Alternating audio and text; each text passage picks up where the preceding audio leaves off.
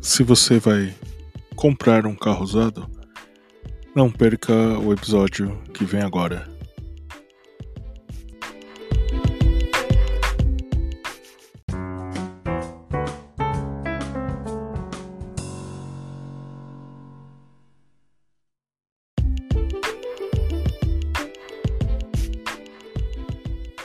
Pessoal, aqui quem fala é o Hiro do Fit Fans. Hoje a gente vai falar sobre estrear o nosso podcast de fato, né? A gente vai falar sobre um assunto aí do tema aí da rádio mesmo. Vamos começar com compra de carros usados, né, que o objetivo é passar dicas que sejam aproveitadas de modo genérico para qualquer montadora de carro, para qualquer modelo de carro. E especificamente a gente vai passar aí dicas é, do Fit de 2004 até 2019, né, atualmente, passando pela primeira, segunda e terceira geração, que é a, terceira, é a geração atual, né, é, falando aí de dicas aí que a gente pode é, escolher um melhor carro usado, um melhor Fit usado, ok? Acompanhe aí nos próximos blocos.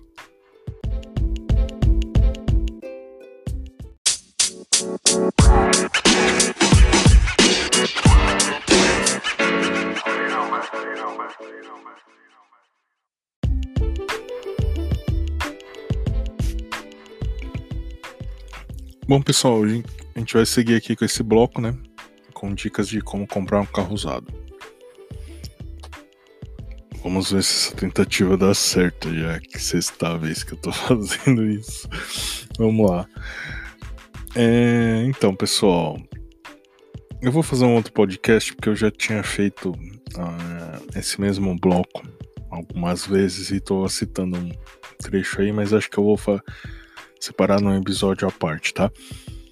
Mas basicamente eu queria deixar uma, só um recado para vocês que, assim, é, eu não tô aqui para ser o senhor da razão, nem impor o que eu, o que eu falar é o que tá certo, é, é qual que é os outros termos que o pessoal fala é Deus no céu, eu na terra, nada disso, tá?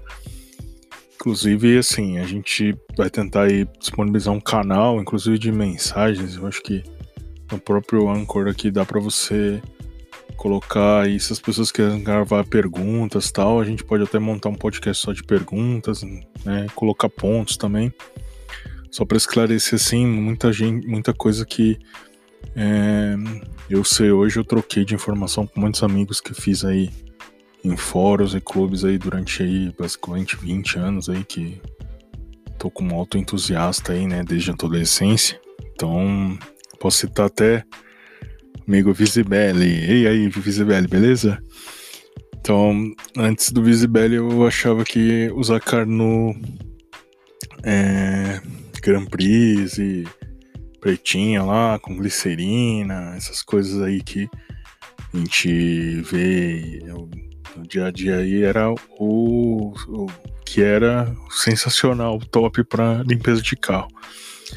Aí eu descobri que o que eu fazia era uma faxina mais ou menos, né?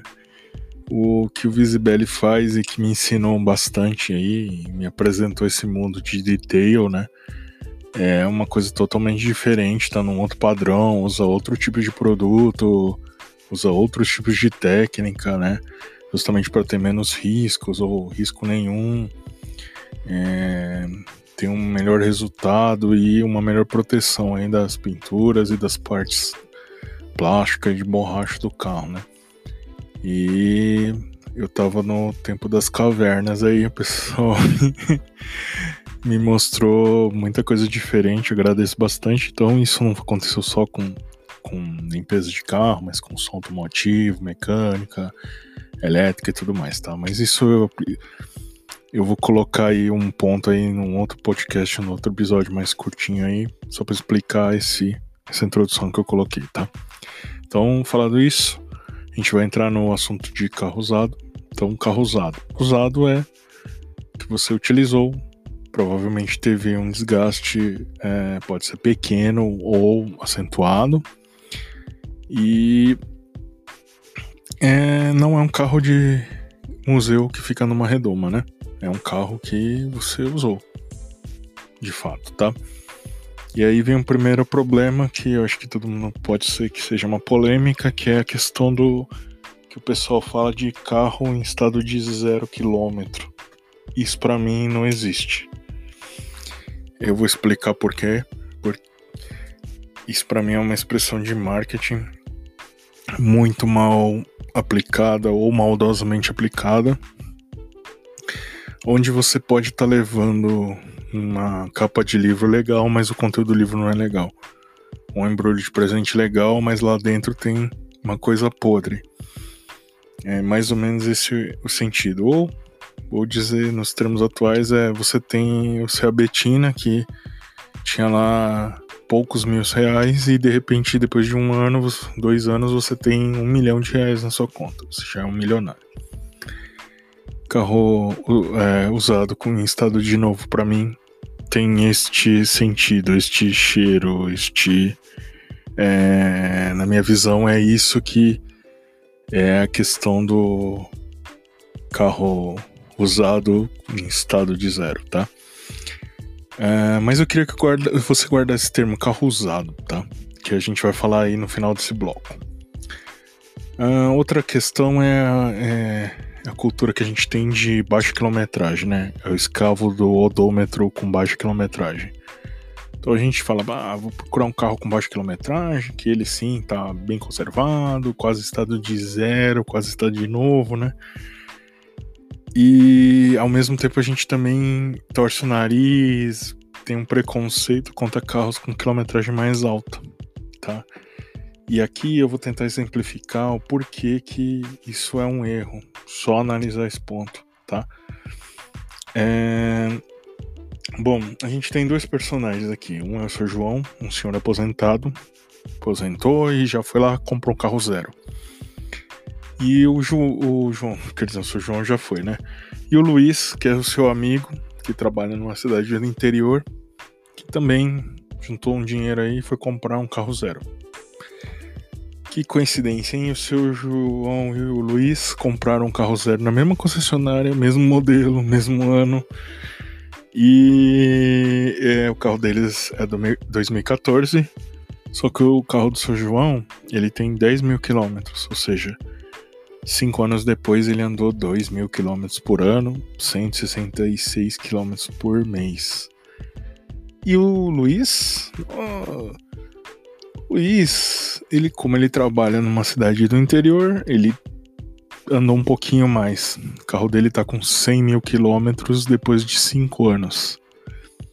Ele andou 20 mil quilômetros ano, mais ou menos 1.666 quilômetros mês, tá? Ou seja, 10 vezes mais do que o, o seu João andou aí, em qualquer escala de tempo, né? Aí se você for contar, os dois são pontuais, ponta firma, assim, de ler o manual e fazer o que ele, a montadora está pedindo. Entre aspas. É, vou, esse aspas você vai entender daqui a pouco. O seu João, ele pegou o manual, viu lá e falou: Putz, eu tenho que fazer revisão por tempo porque eu ando pouco. Ótimo, seu João tá indo muito bem. E o Luiz falou: Putz, eu tenho que fazer revisão por distância, porque eu ando mais do que a distância vai vencer primeiro, né, do que o tempo mesmo, ando mais do que o, o tempo que é o limite aí da, da, da, revisão. Então, eles fizeram certo.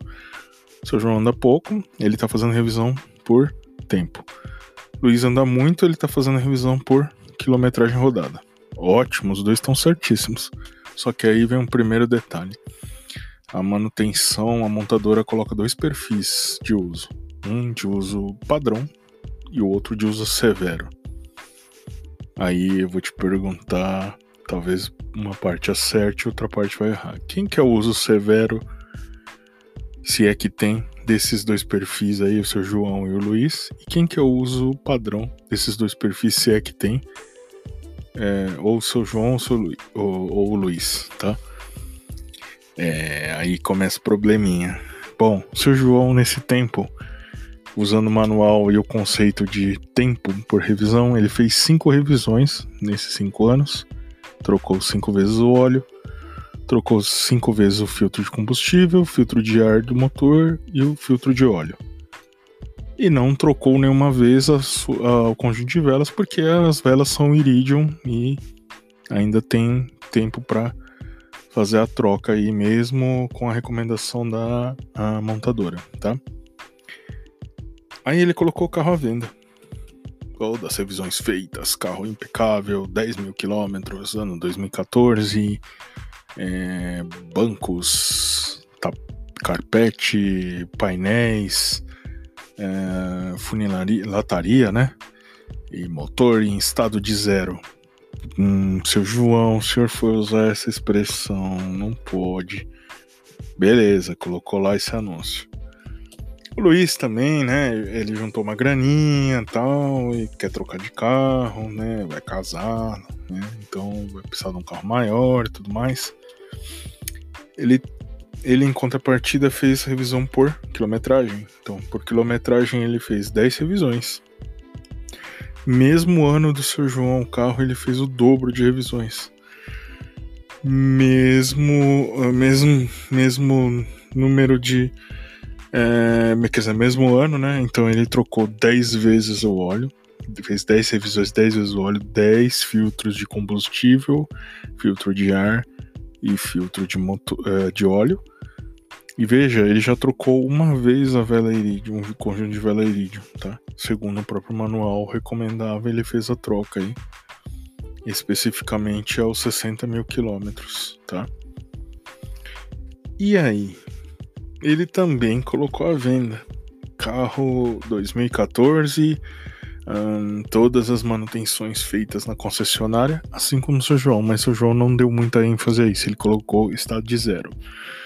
Aí ele colocou assim: é, carro é, com motor impecável, é, aí você pode estar tá meio assim, e aí lá embaixo, porque ele sabe que todo mundo tem um preconceito ele colocou quilometragem atual 100 mil quilômetros, enquanto o João já colocou 10 mil e tal, isso aqui. Então ele preferiu enfatizar outras coisas, os acessórios que o carro tem, que é igualzinho do seu João e tal.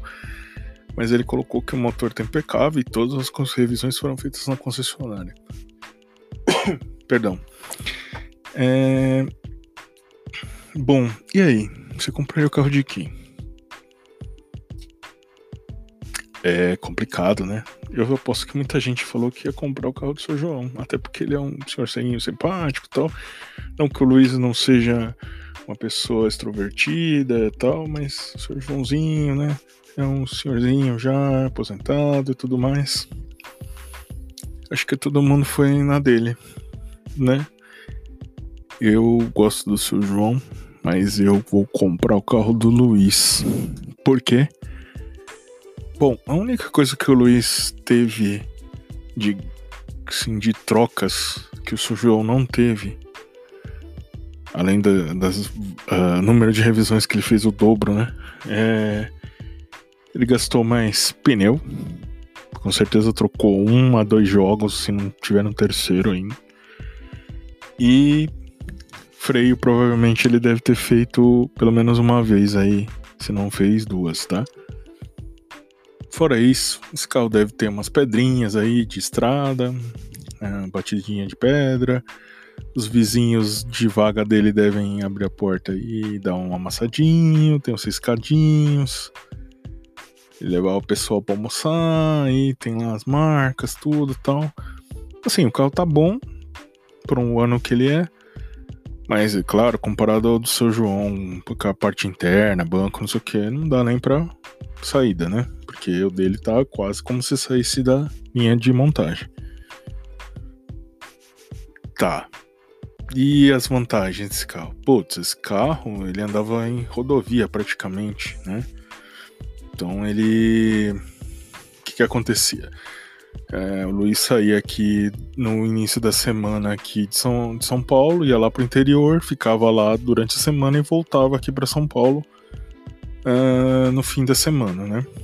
E uh, com a quilometragem que ele percorria, ele gastava aí de combustível dois tanques e meio por mês, tá? Vamos colocar assim.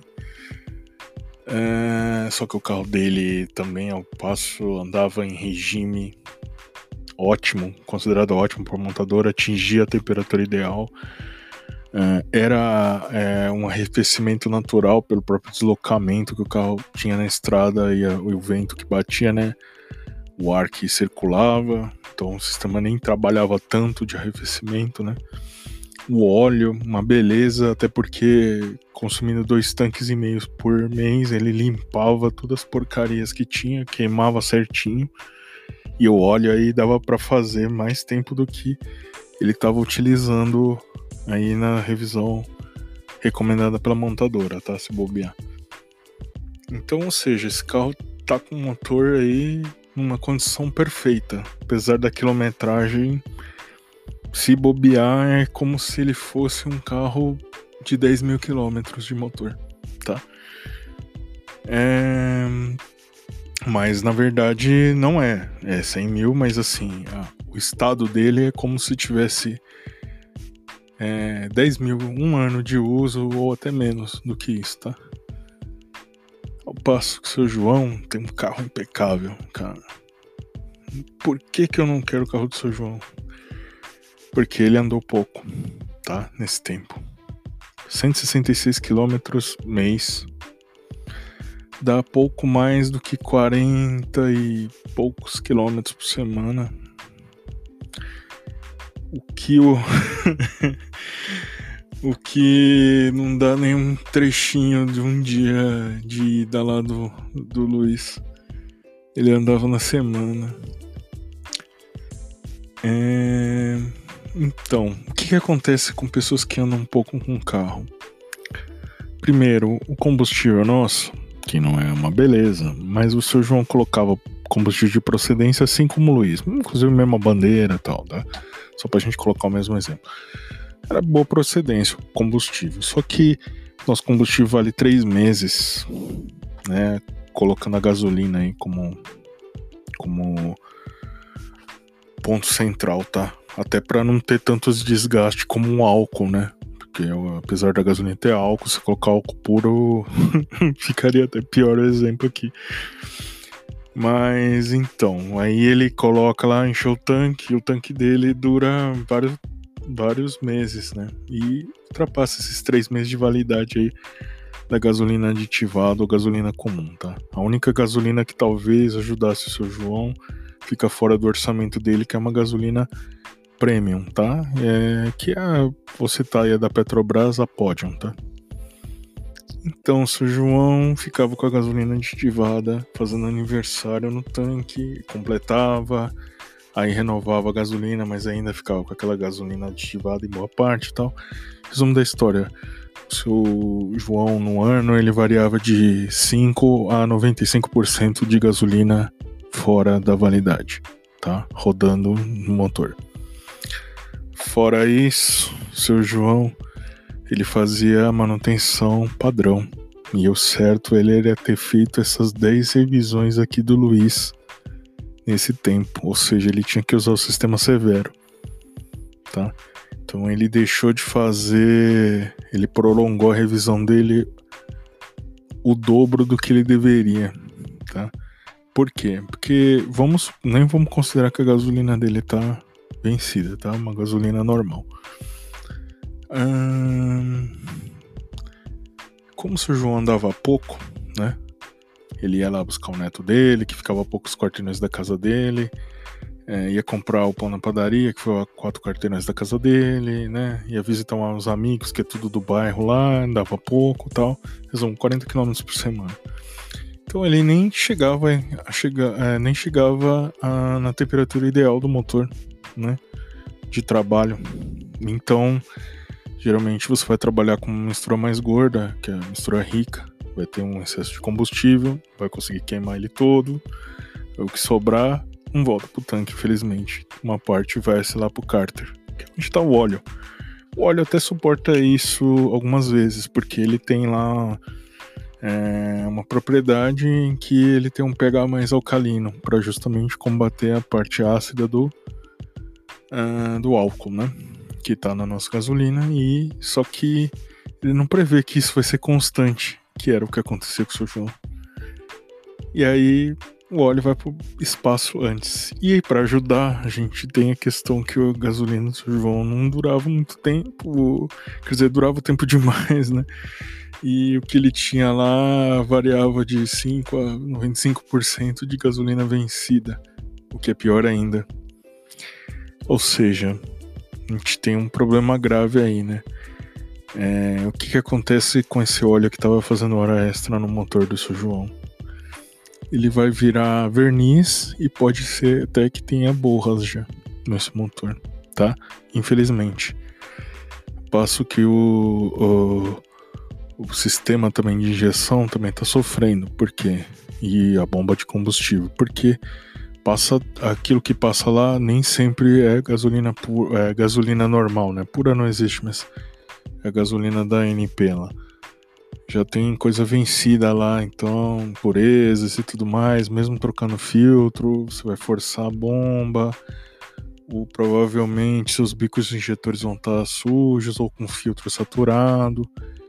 É que dá para recuperar, né? Dá para você fazer a limpeza, a retrolavagem, equalização e fica jóia, mas você tem esse serviço a mais que Pode ser até que você tenha que fazer preventivamente no Luiz, mas do jeito que ele anda aqui, acho que só vai estar tá desaqualizado. Você não vai precisar fazer uma é, retrolavagem. É, e quiçá se tiver desaqualizado pouca coisa, você nem precisa fazer ultrassom, tá? E precisa trocar filtro, essas coisas, tá? Do. do. do, do eletroinjetor, tá?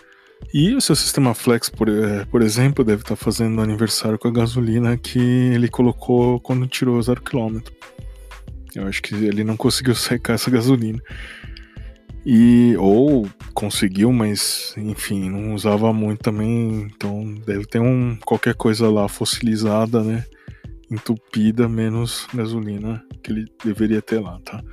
Então, é, visto isso aí, você vai ter que gastar um dinheiro grande com o Flex, gastar talvez a médio, curto prazo a questão de limpar os injetores e, e os eletroinjetores, né?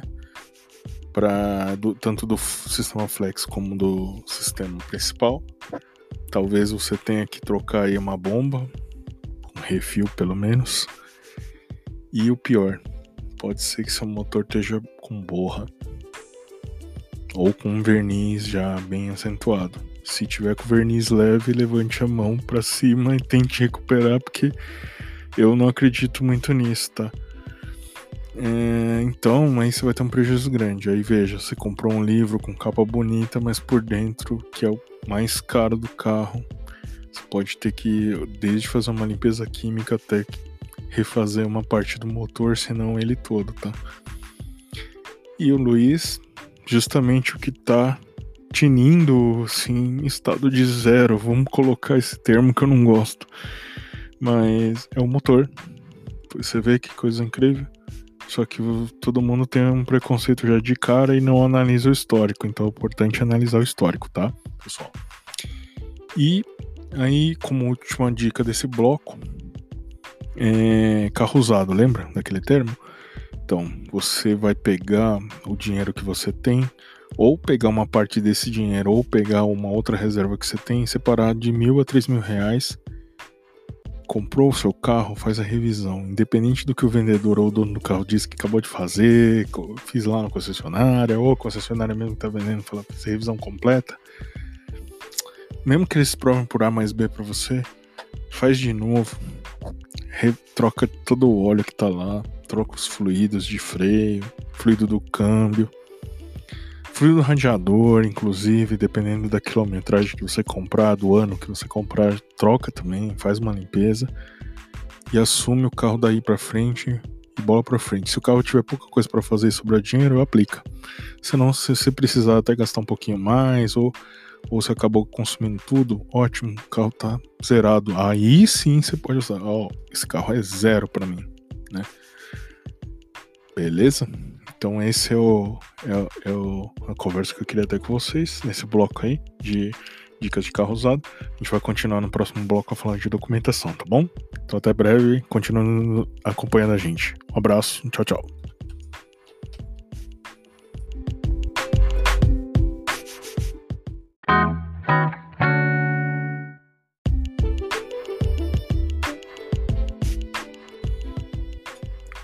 Oi pessoal, nesse bloco aqui a gente vai falar de documentação do carro, que é uma, um item para você analisar aí na compra do carro usado, tá? Bom, documentação que você tem que fazer. Tem que olhar a documentação básica no carro, né? Que é ah, o licenciamento o IPVA, se tá tudo quitado, tudo certinho, não tem débitos anteriores, tá? É, ver a parte de multa, se tem alguma multa pendente ou não Uh, isso você pode combinar do dono, ele te passa os dados e ou vocês dois consultam junto no site do Detran é, do seu estado, tá? Você vai conseguir aí, inclusive, é, da Secretaria da Fazenda, por exemplo, de São Paulo, você consegue o termo de quitação dos débitos que tem, tudo certinho, tá? Não sei com a outros estados se tem esse mecanismo aí disponibilizado através do site né, da, Secretaria da Fazenda do Estado. Mas uh, falando aí é, do que eu tenho acesso e conheço, é, aqui em São Paulo você consegue verificar isso aí, tá? Bom, uh, fora isso, é bom você ficar atento a alguns detalhes. Vamos colocar especialmente uh, com relação à parte que você não consegue consultar no Detran, né? É, que é até conseguiria, mas é um pouco mais complicado, mas que é se o carro é fruto de leilão, se ele teve baixa já de sinistro, né? É, se ele tem, teve algum reparo mal feito ou não. Então, como é que você consegue ver esses detalhes? Você consegue ver de duas maneiras, tá? Uma é um que a gente chama de vistoria cautelar, né? Que algumas empresas fazem, que é a supervisão, a visão, e outras que você consegue consultar aí no Google da sua preferência, mais próximo da sua casa, onde você consegue no laudo verificar alguns itens de número de chassi, número do motor, os números que estão lá no vidro, né? É, do chassi é, você os pontos onde estão gravados também dentro do carro, é feita uma perícia para ver tudo certinho, se não houve um reparo, se não tem alguma coisa trocada e tá, não está discriminando documentação.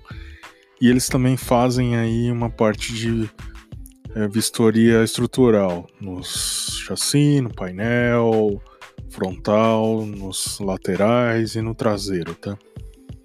Ah, na funilaria em geral, né, na lataria, e ver se tem algum dano estrutural que, por exemplo, um reparo mal feito, né, que possa comprometer o carro. Então, geralmente quem faz esse laudo aí é quem tá vendendo o carro, tá? Mas isso aí você tem que negociar aí com, com o vendedor quem faz, tá? Até porque ele precisa levar o carro até o local, disponibilizar a parte do documento e tudo mais, tá? Existe um outro serviço, que eu vou citar aqui um, um, um prestador, mas tem outros, né, que é o CarCheck, tá? O que, que o CarCheck faz? Ele faz uma coisa um pouco parecida com a vistoria cautelar, por exemplo, da supervisão, só que ele vai um pouquinho além, além dos números de é, chassi, número do motor, tudo. Ele vê se, por exemplo, não foi pedido uma troca de motor, né?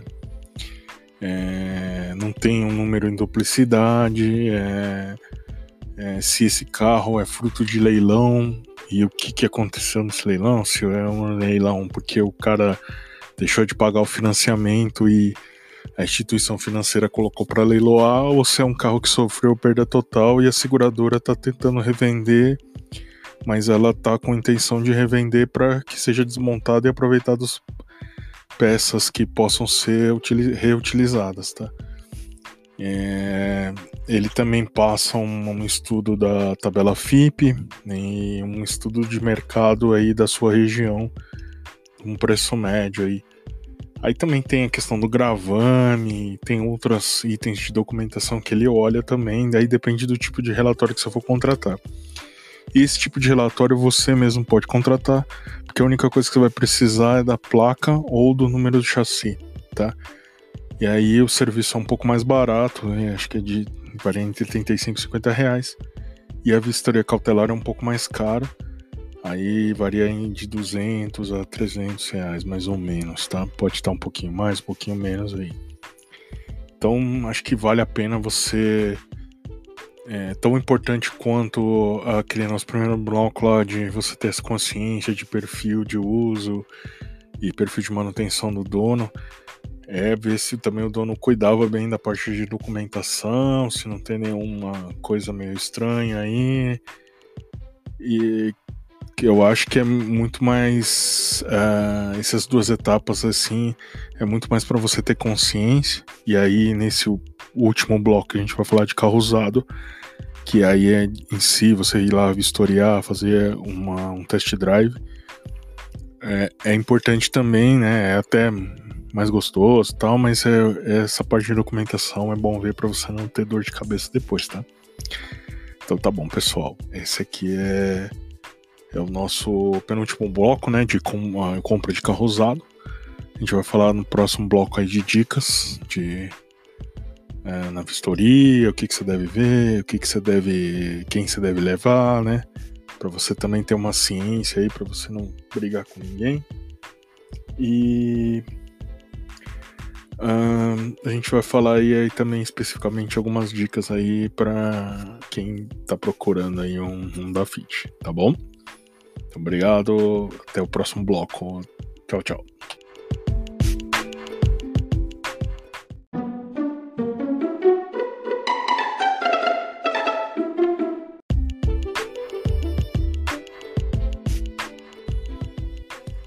Oi pessoal, agora chegamos no último bloco. Vamos tentar fazer um resuminho aí para não ficar muito grande, né? A gente já tem aí cerca de meia hora aí de podcast. Tentar fazer no máximo em 15 minutos esse bloco aqui, tá? Bom, o que, que eu posso te deixar de dica aqui? É, bom, primeiro, é, levar alguém que conheça bastante de, de carro, ou que, que conheça mais que você, né, pelo menos. E não condene essa pessoa se ela não conseguir olhar muita coisa e depois você descobrir, tá? Porque para você olhar assim de uma maneira bem detalhada, você teria que levar na oficina, abrir pelo menos o cabeçote, verificar a vela e tudo mais, coisa que você não vai conseguir fazer numa vistoria, num test drive aí que você marcou com um vendedor ou com o dono do carro que quer vender o carro, tá? O um, que, que eu recomendo? Você primeiro fazer aí um encontro, se for com um vendedor particular, um dono de carro, né? Você fazendo um local aí público durante o dia, que tem iluminação para você olhar bem os detalhes do carro. De preferência se tiver sol, né? Mas isso aí é não dá para não dá para prever muito antes, né? É, essa questão aí é mais por segurança, até tanto sua como do, do, do dono do carro. Um, pedir que ele leve aí as documentações, notas fiscais que ele tem de manutenção que ele fez, tudo mais.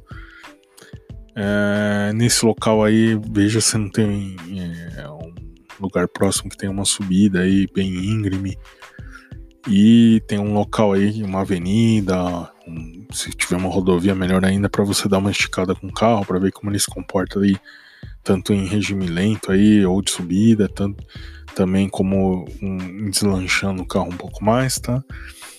E o que que posso falar? Ah, olhar os steps, as luzes, né? Geral, o step, ver, abrir o motor, ver a bateria, ver se tem é, sinapse, né? Vazamentos tal.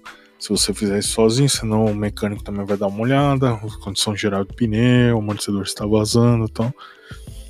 Aí tudo que tiver contra, você vai lá, marca, pintura, essas coisas, aí você pede como desconto, não esquece daquela questão lá, tá? Mas não usa isso aí para revisão. Revisão você separou aquela graninha aí. Isso aí é o extra que você vai ver se vai fazer o serviço ou não ainda, tá? Mas serve de pleiteio para desconto. É... E o que, que eu posso falar? Se você gostou muito do carro, Não deixa isso muito na cara, não, que o vendedor ou o dono do carro pode esfolar você depois, tá? Então, esses descontos que você vai pedir pode, podem não ser aceitos, tá? Ah, e um detalhe, sim, tudo que tiver de legal aí no carro, de acessório, aí dá para você não, não pagar mais, porque o vendedor vai tentar, mas é uma negociação aí que você pode usar como trunfo para você mesmo, tá? E dê uma olhada nas caixas de fusível, tá? Pra ver se não tem um ninho de rato lá também. Principalmente a interna, tá? Uh, e aí, acho que no genérico é mais ou menos isso aí, né? Ver se não tem um barulho estranho no motor. Isso aí, acho que dá para você de, é, ver em grandes. É, de forma macro, né? É, se tem algum problema grave aí no carro, tá? Uh, e aí, especificamente sobre o Fit, vou deixar pequenas dicas aí, algumas dicas e os detalhes eu vou passar para se você quiser no nosso fórum, né, no www.fitfans.com.br, especificamente na nossa página, né, tem uma pasta chamada Conheça o Fit, lá tem o Fit de primeira, segunda e terceira geração com dicas de compra do carro usado da respectiva geração, tá? Uh, vamos falar um pouquinho do Fit de primeira geração. Hum, acho que um cuidado que você tem que ter é na parte do CVT, ver, é, verificar como foi feita a manutenção desse CVT. Infelizmente, esse carro aí já deve estar no quarto, quinto dono, então às vezes o histórico se perdeu. Mas na, no teste de rodagem você vai conseguir descobrir aí se o carro tá dando tranco, tá patinando e tudo mais, tá? Isso não é um bom sinal, tá? Se esse fit aí foi feito a troca certinha do fluido, ele deve estar tá muito bom, tá? É, mas a maioria não tá. A maioria não, vou dizer assim, uma grande parte foi relegado aí. É o seu João, lembra? Ele leu o manual, mas nem tudo. Então aconteceu a mesma coisa com os donos de Fit de primeira geração, que vai do 2004 ao 2008, tá? especificamente tem uns recalls para que foram feitos para esse Fit, que é o duto de freio, filtro de combustível, comando do vidro elétrico e o insuflador da, do airbag, tá? Da Takata. Isso aqui é, vale a pena você conferir, assim como os outros. Aí você pode uh, olhar na própria Honda no www.honda.com.br barrical. Coloca o número de chassi, você vai conseguir ver o que está pendente e o que o donos. O donos. o que, que o dono ou os donos anteriores já fizeram, tá? Ah, basicamente, para o feed de primeira geração, é, em termos macro, seria esse cuidado aí que você teria que ter. Tem a questão da direção e tudo mais que fica duro e tal. Esse Fit tem uma particularidade só. É, o sistema elétrico dele tem que estar tá muito bom, tá? Bateria e alternador, tá? Porque muitos defeitos aparecem frutos de deficiência desses dois é, elementos aí, tá? E não é porque a bateria do Fit é pequena e tudo mais, não tem nada a ver com isso aí. Que acontece que o pessoal acaba exagerando o número de acessórios eletrônicos e ou colocando baterias de péssima qualidade que não dão, não duram uma carga por muito tempo, né? E acaba afetando sistemas como a direção elétrica, a própria injeção, a TBI, a TBI não, que esse cara não tem, mas é, depende do ano, do 2007 para frente pode afetar o sensor, Uh, os próprios CVT é afetado também com parte de deficiência elétrica, então tenha um cuidado especial para com essa parte aí, tá? É fácil arrumar, mas veja se está em ordem, se não tiver, só fazer uma manutenção aí, colocar uma bateria boa, ver as escovas do lado e, e o retificador da, do alternador e tocar para frente, tá bom?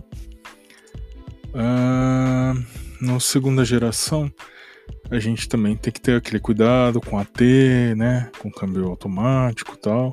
Mas aqui já ainda a gente tá tem muitos donos que estão ainda no primeiro dono ou no segundo. E geralmente eles estão têm feito a manutenção certinha, tá? No terceiro, quarto, talvez já tenha relaxado um pouco, mas ainda não deu tempo do óleo apodrecer, vou colocar assim, tá? Então, mas fica atento com isso aí, pergunte como é que foi feita a manutenção e tudo mais, no, somente no câmbio AT, tá? E tem um defeitinho meio mala no, no Fit de segunda geração, que é a direção elétrica, tá? O EPS. É, devido ao nosso ótimo terreno, quem mora em São Paulo, é, cheio de buracos, é, ondulações e tudo mais, é, essa direção ela costuma, depois de um tempo, dar uma folguinha entre a cremalheira e o peão. Pinhão. Pinhão, não é peão, é pinhão. E aí produz um barulho metálico estridente que é meio chato, tá? É... Que, que, qual que é o problema para fazer manutenção disso aí? Bom, a Honda, infelizmente, ela não vende só a cremalheira ou só o pinhão. Pin, pinhão, desculpa, de novo, né? É, a Showa, que é a fornecedora desse sistema, ela só vende o sistema fechado, o kit completo, que vem lá da barra, vem a, a cremalheira, o pinhão, motor elétrico, hum, a, os batentes, as, as buchas e tudo mais, os parafusos é bem chatinho. O Sport number dele é o 53601 TF0 G95. O custo dele em abril de 2019 é de aproximadamente 9 mil reais. Isso mesmo, 9 mil reais. Que dependendo do modelo e do ano que você pegar, tá custando um terço do valor do carro atualmente, tá? Então, é, se atente a esse detalhe. É possível fazer manutenção por. Uh, existem algumas oficinas e locais onde fazem essa manutenção com kits para você ajustar essa questão da cremalheira do pinhão, fazer a troca e substituição. Não é uma peça original e nem genuína, mas é um reparo em 90%, é, vamos colocar 80% das vezes ele fica bom, né? E vai apresentar o defeito na mesma época que se você pegasse um genuíno lá na concessionária, tá? Então, e custa é, um terço desse preço para um pouquinho menos até, tá? Então, é de se pensar aí, mas isso é facilmente detectável. Você dá uma volta no carro, é, só com local, só com as buraqueiras que tem aqui você vai detectar. Mas se tiver um pouco difícil, se tiver meio na dúvida, vai numa rua de paralelepípedo que isso aqui aparece, tá? Se tiver algum problema.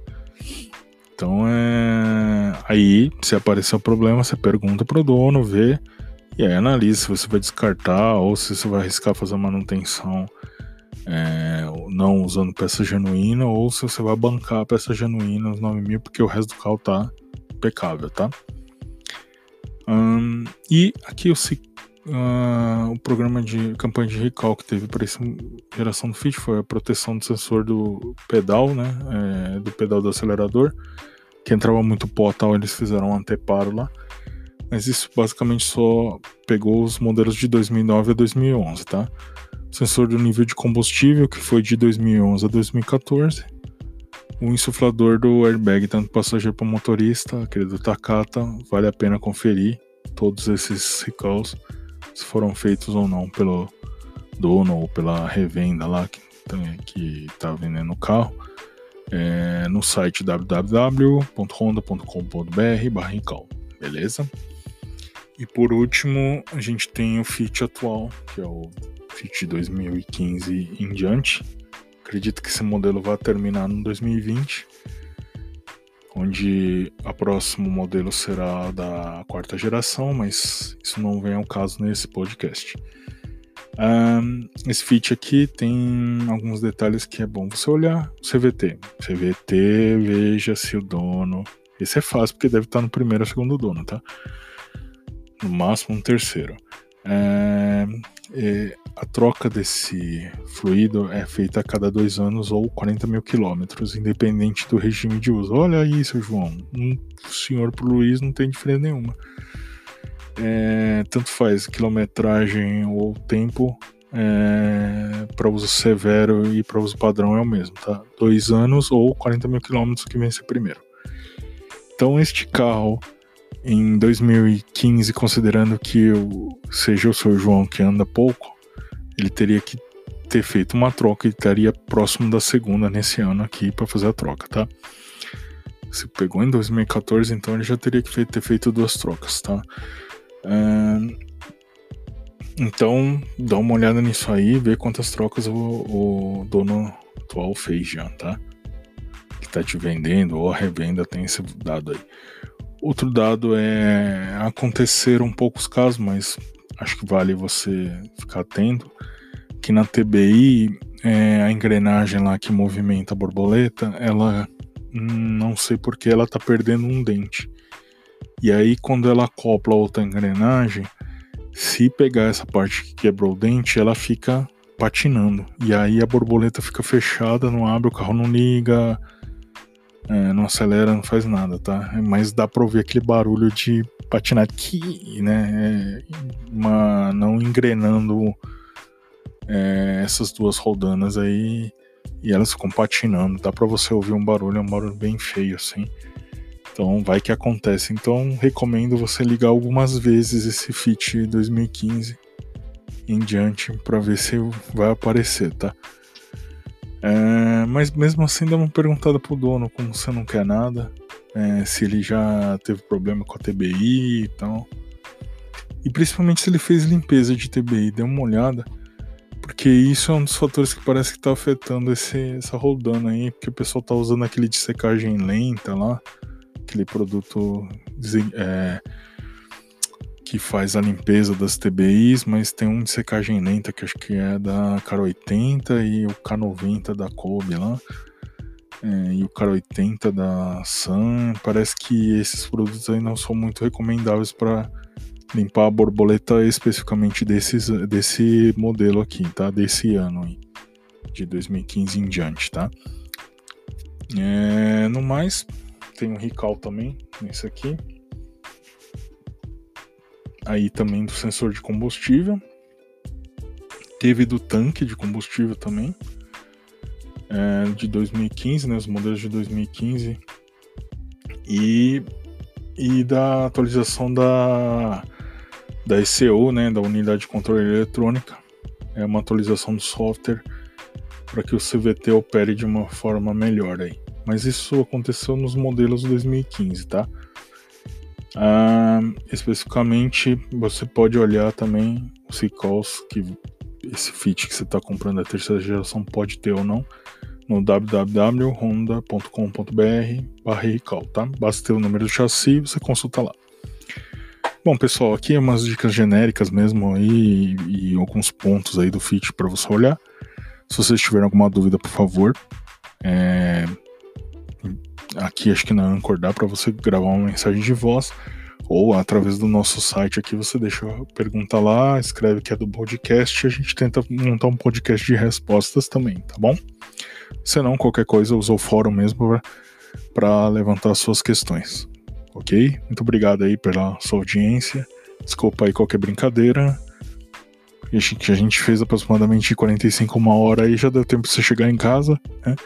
Espero ter proporcionado aí uma diversão aí nesse seu trajeto ou no momento que você esteja escutando e aguarde aí o próximo podcast, tá? Ah, a gente ia falar de venda, vamos montar só um podcast só de venda que vai ser um pouco mais curto, beleza?